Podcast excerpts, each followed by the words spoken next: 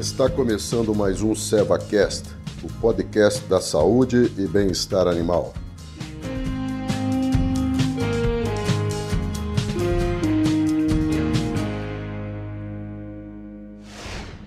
Olá, eu sou Fábio Castro, médico veterinário, coordenador técnico comercial de equinos da equipe especializada Seva.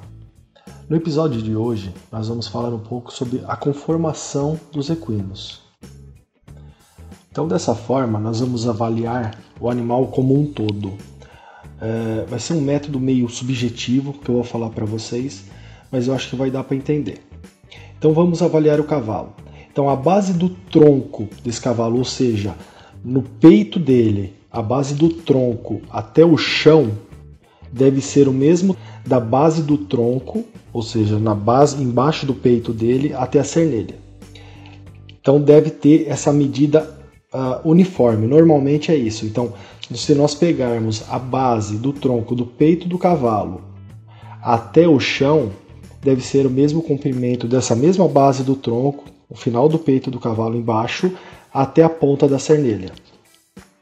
Outra curiosidade que a gente pode avaliar a, a, a conformação do cavalo é a seguinte: Normalmente, a ponta da cernelha até o chão do cavalo, então gente coloca aí, da ponta da cernelha lá em cima do cavalo até o chão, normalmente se dá é o mesmo comprimento do cavalo. Então é a mesma, é a mesma distância, né? Então da base da ponta da cernelha até o chão, até a cabeça, até a base do tronco, a cauda do cavalo. Então o comprimento do cavalo vai ser uniformemente a essas dimensões.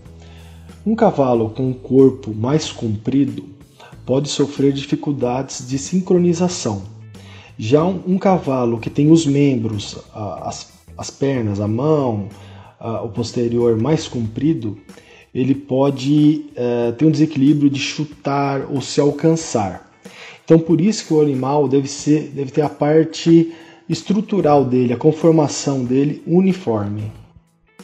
Agora nós vamos avaliar um pouco a parte dos membros anteriores.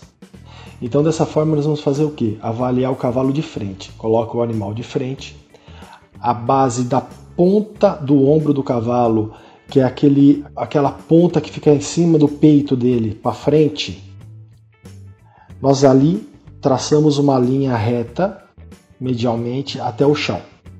Consequentemente, um animal equilibrado, um animal com, com a conformação uh, boa, ele, essa linha imaginária que nós traçamos deve dividir o membro ao meio, ou seja, se você pegar essa ponta do ombro, a parte anterior do cavalo, olhando o cavalo de frente, e traçar uma linha imaginária até o chão, o membro, quer dizer, a mão do cavalo, ele deve ser dividida ao meio.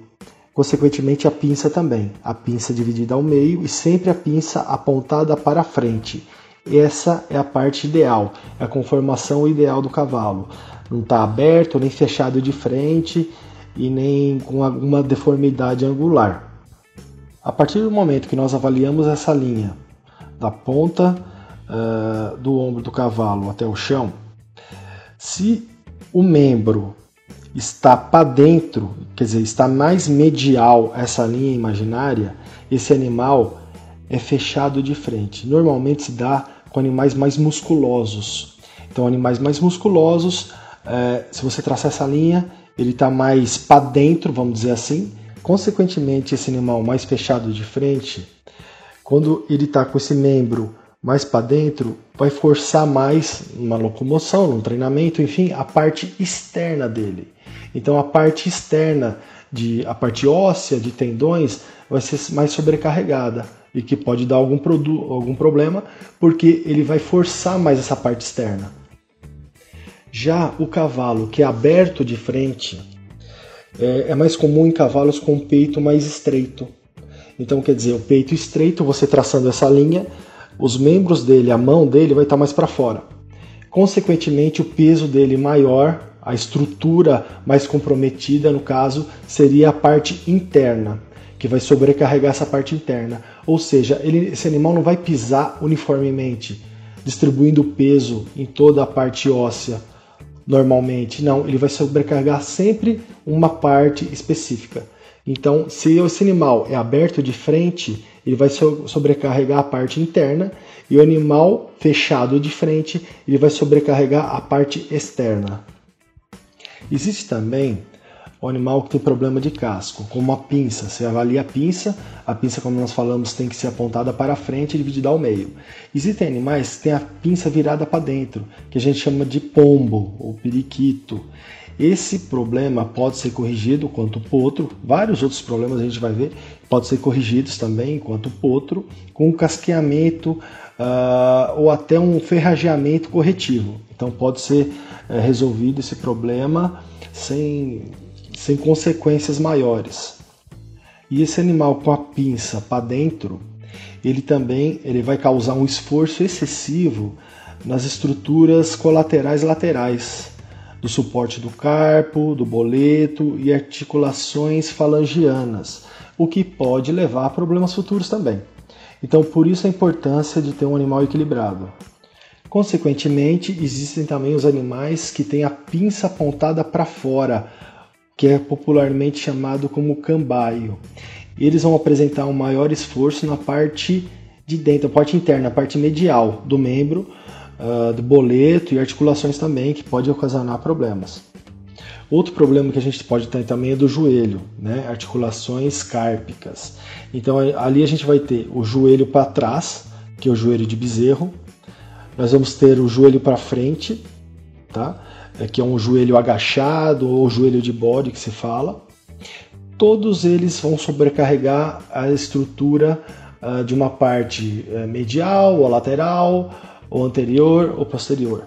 Aí nós temos também a deformidade angular cárpica, acho que muitos já escutaram falar de animal valgus e varus, onde assim, onde o joelho, só a parte do joelho fica ou para dentro ou para fora uh, visto de frente, quando você vê o animal de frente, tá legal? Traçando aquela linha, aquela linha imaginária. Então, o animal valgus é aquele que apresenta o joelho para dentro. Então, o joelho dele está para dentro, forma um V assim, mais ou menos, tá? E o varus já é o contrário, é quando o animal está com o joelho para fora. Nós podemos ter também o animal debruçado de frente, quando o membro dianteiro localiza-se atrás de uma linha perpendicular. Aí você traça já uma linha na lateral dele. Aí quando o membro dianteiro localiza-se atrás dessa linha perpendicular, é debruçado de frente. É como se o animal, no, no joelho é, debruçado de frente, estivesse se lançando para frente e o joelho ficado para trás. Tem também o animal acampado de frente onde esse, ao contrário, ele lança o joelho, a parte dos membros anteriores, para frente.